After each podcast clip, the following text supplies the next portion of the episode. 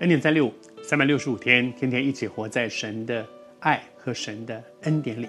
祝福你，今天很真实的经历上帝爱你，上帝的恩典与你同在。我们在分享说，犹大卖了耶稣，而在这个历程当中，还有一个很重要的人物，就是彼得。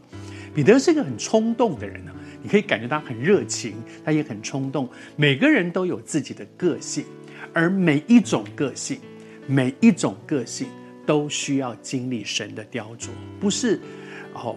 这个彼得经历了这个个性之后，就变成就变成了约翰了，约翰变成保罗了，保罗变成大卫了，大卫不是。每个人都有一个自己的个性，你不需要变成另外一个人。但是每一个人在我自己这个天然人的个性上面，都有一些东西需要被修剪的，好像彼得的冲动哈。但是那个冲动、激情过后，冲动好像一个激情哇！那个当下，前两天我们说他，当那些那些罗马兵丁要来抓耶稣的时候，他拔出刀来，歘就把人家的耳朵给削下来，很冲动。可是激动，激动的过后是什么呢？就是激情过后。那个过后呢，冷静下来的时候，哎呦，我我我们华人有一个词叫做后怕，现在想起来还挺后怕哇。我刚才怎么那么敢？我刚才怎么怎么敢做这样的事情？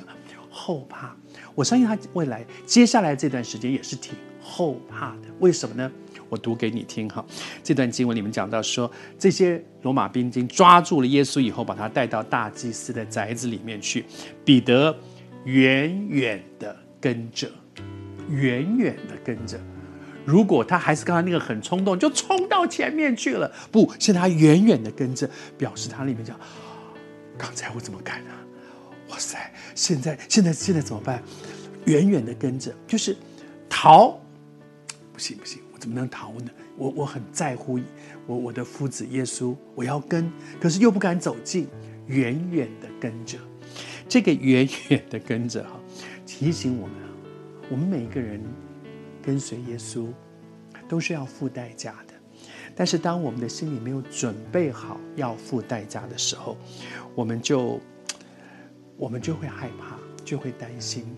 好像彼得，彼得在最后的晚餐，其实就是一两个小时之前，一两个小时前他在说，耶稣说，鸡叫以前你要三次不认我。他说，我就算是跟你一起死，也不能不认你。哇，冲动！你不能说他那个时候说的是假话。但是那个时候说的可能是大话，而他自己也不知道，其实他并不像他想的那么刚强。每一个跟随主的人都需要付代价的。也许我们在你所在的地方，我所在的地方，大环境不太一样。有的人要付的代价，可能像彼得当初一样，可能是冒着生命的危险；也有的人可能在另外一些地区，恐怕不是这些，只是要放下一些享受安逸的生活。每个人跟耶稣都要付一些代价。我想，耶稣今天透过彼得他的后怕，也在问我，也许也在问你：我预备好付代价的跟随耶稣了吗？